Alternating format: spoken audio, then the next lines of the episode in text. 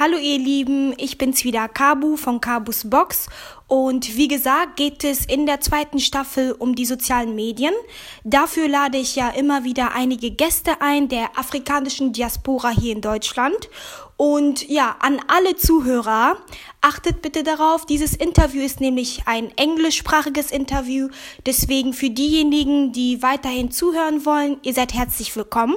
Ja, ich würde mal sagen, ich starte jetzt einfach. Heute bin ich hier mit jemandem zu Gast, der auch ebenfalls die sozialen Medien nutzt, aber für berufliche Zwecke. So, Damola, could you please present yourself first?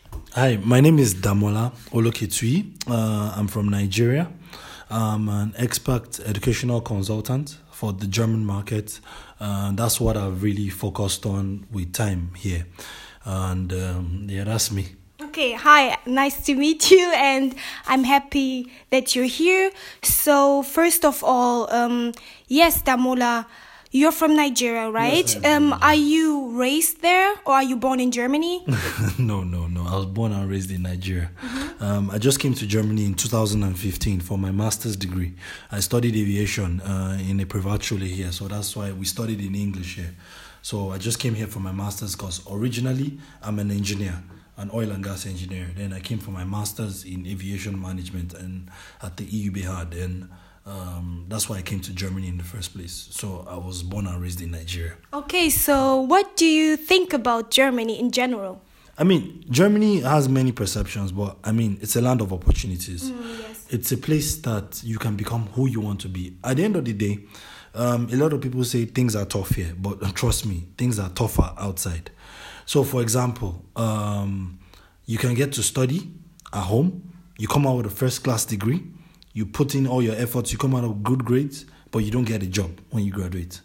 But it's difficult in Germany to actually, uh, from my own perspective, you speak German, you came out with a German degree, um, to actually come out with good grades in school, make an effort to apply, and in a year, if you are very serious, you get a job as a German. It's not even just as a German. Opportunities being given to foreigners, talk less of nationals. Nationals will always have more opportunities.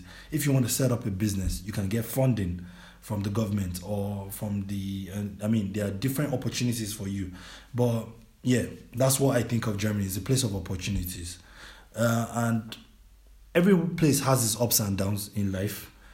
Um, every place has its own um, positive and negative parts, but I will always say concentrate on the positive because only heaven has all positives.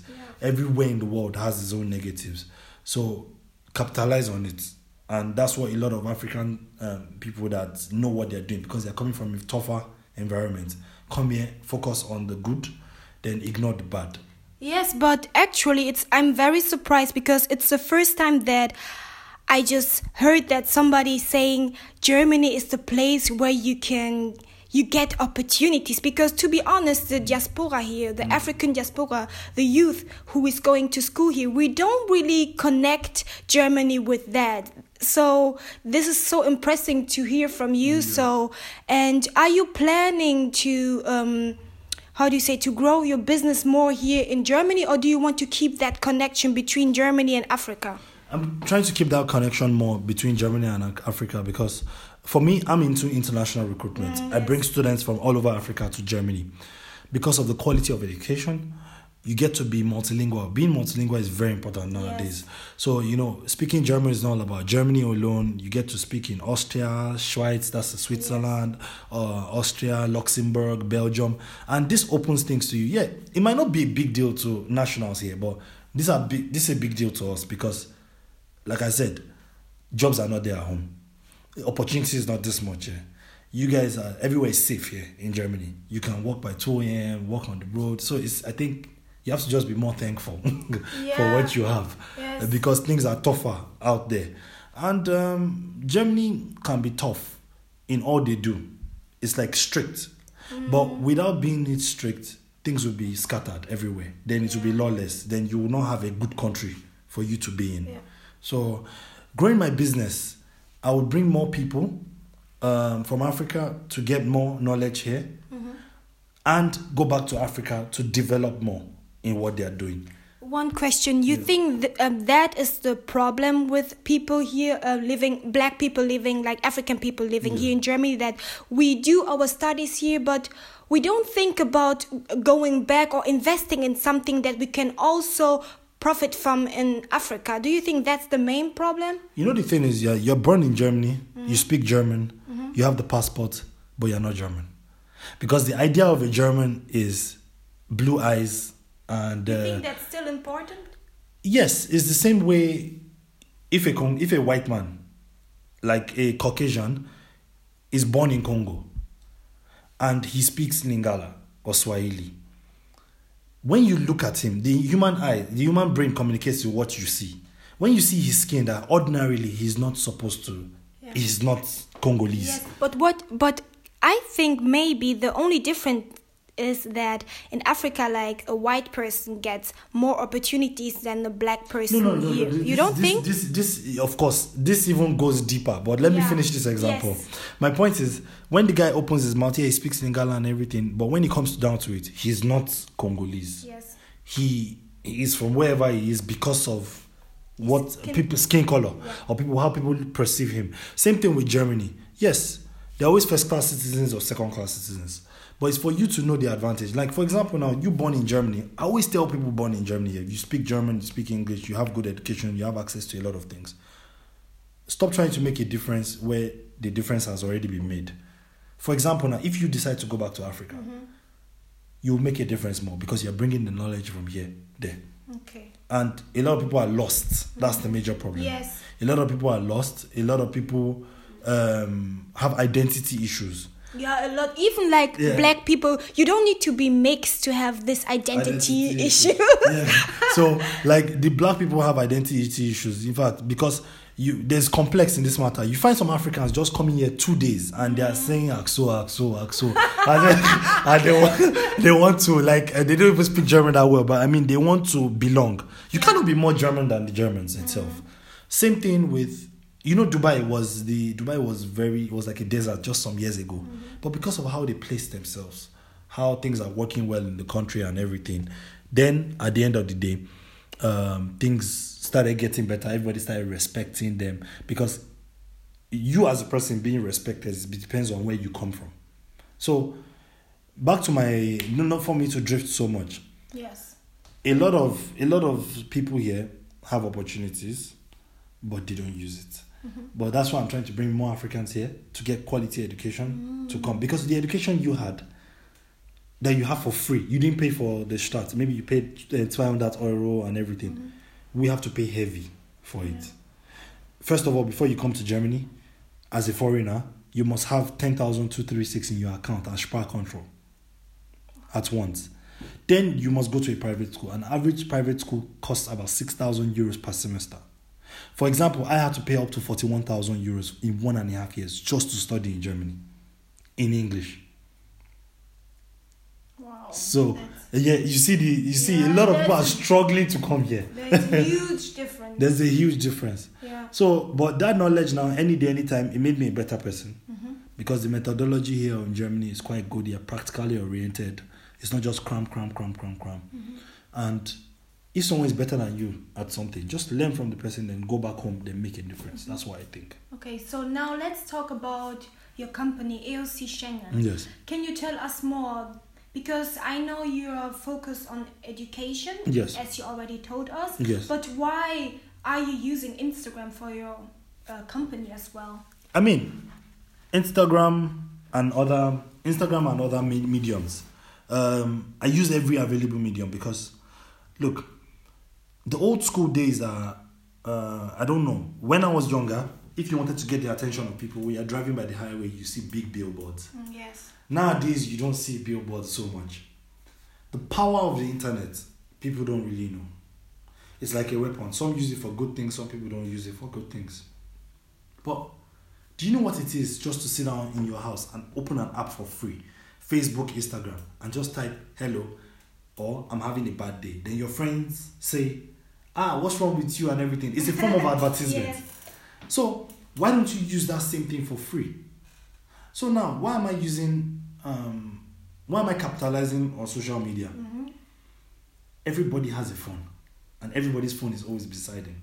then if you want to communicate and get across to people, why don't you use that method? Yeah. And the world is becoming digital now, A lot. not brick and mortar. You can sit down in your house, other things online. When I was growing up as a kid, I didn't have the, we we didn't have that. The whole e-commerce just started. It's not like I'm hundred years old, but yes. I mean this e-commerce, you understand, of a thing just started, and social media is very powerful. You get the attention of people easily, and that's the only way you can reach everybody at the same time. From your living room, from your office, from your toilet, from your kitchen, boom, you send a send button. One million people can see it. Mm-hmm 10,000 people can see it. So that's the only way. So I have another question concerning like social media. Yes, as you already told us that it's easy to connect with people. People yes. are like 24 hours available, you yes. can tell. Yes. But this can also be draining sometimes, don't you think so? It depends on what you learn. Uh, uh draining in what sense, huh?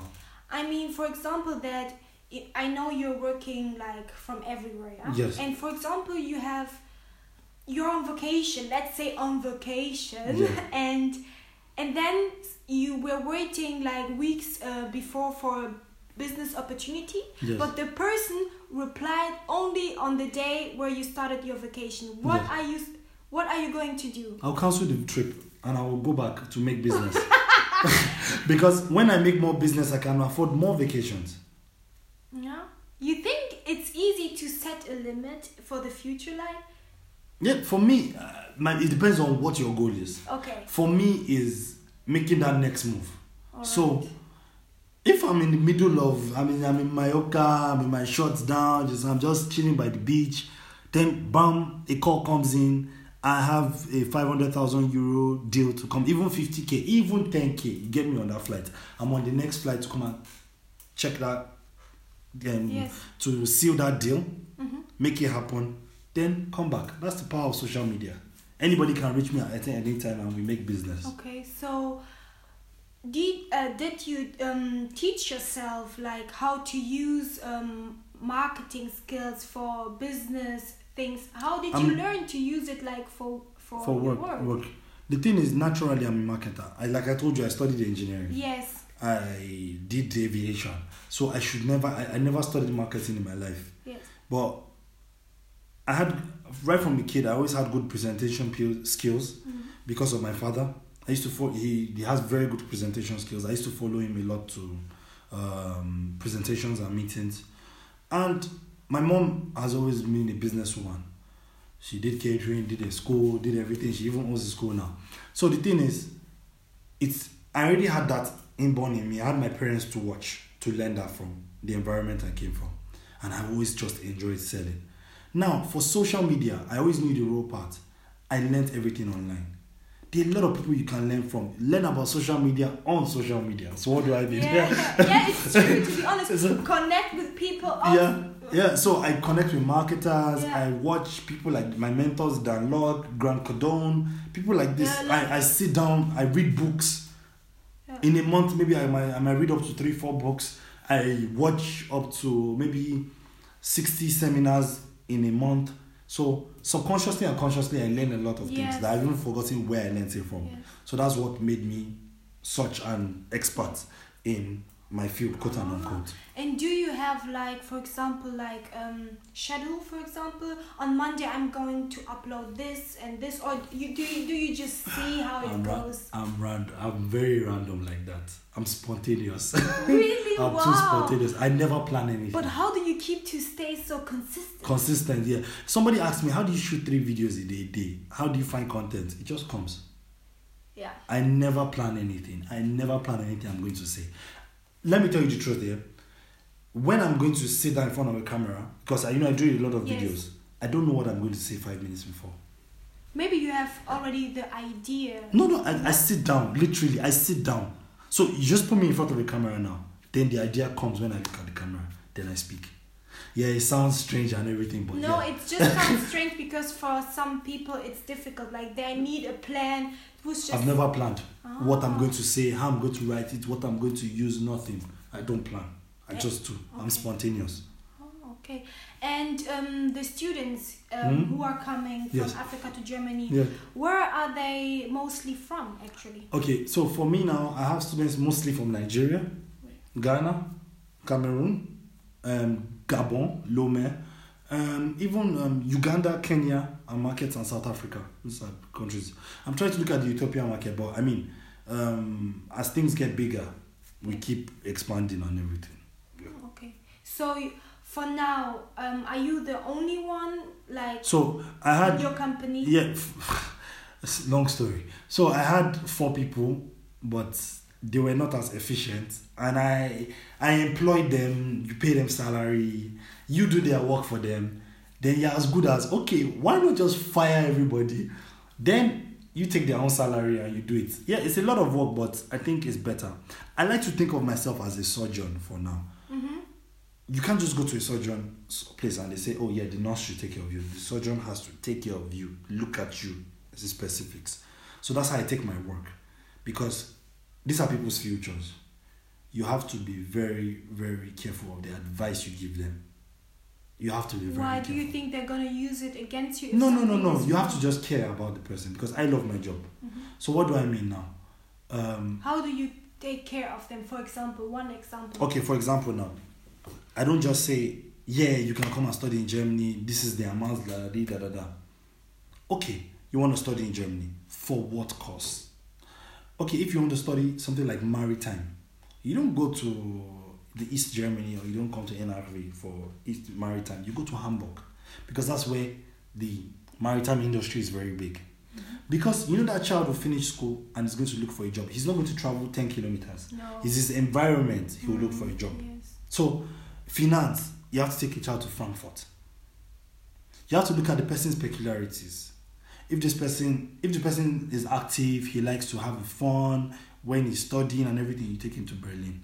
So, I have my ways of, you understand, fiddling all the person's characteristics into the state he's going to and into the school. And it's not just by saying go to this school, go to that school. You have to look at a school that treats international students with respect.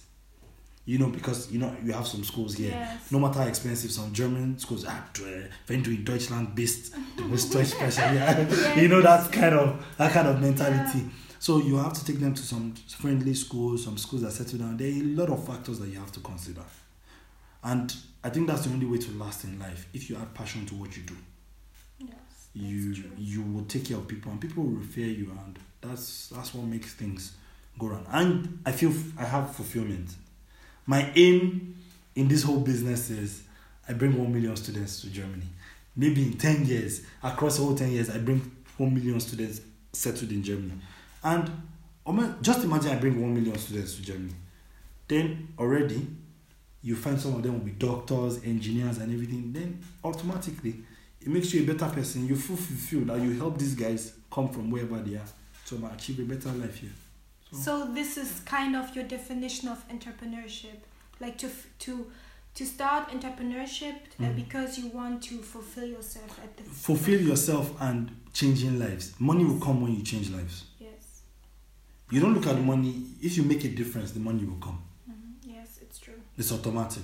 So that's entrepreneurship, trying to make a difference. It's not just by saying, yeah, the money. Money is important. Money money becomes a side effect. Yeah, no, that's true money because becomes a side effect. if you do something you are forced to do, you focus on the money and you're just counting. Okay, I'm just Yeah. doing it to get this Mhm. amount of money. But Mhm. if you really do the thing you love, no. it's a side effect. That's true, and I think it's. It's not even it's not even a matter of um, just even entrepreneurship. Take yourself as an employee. Whether you are putting or you're an engineer or anything, if you put your heart and soul to it, it will take you far. Yeah. Because when they think of you, they think of that thing. True. Yeah. You understand? If your name is synonymous to what you do, then you're, you're, you're really doing something good for yourself. Okay, yes. Thank you very much. No problem, no problem. Und ja, und Leute, ich hoffe, ihr hattet sehr viel Spaß bei der Episode. Bleibt auf jeden Fall dran, es wird demnächst mehrere Episoden geben. Ja, ich sag dann mal Tschüss. Tschüss. Right, cheers.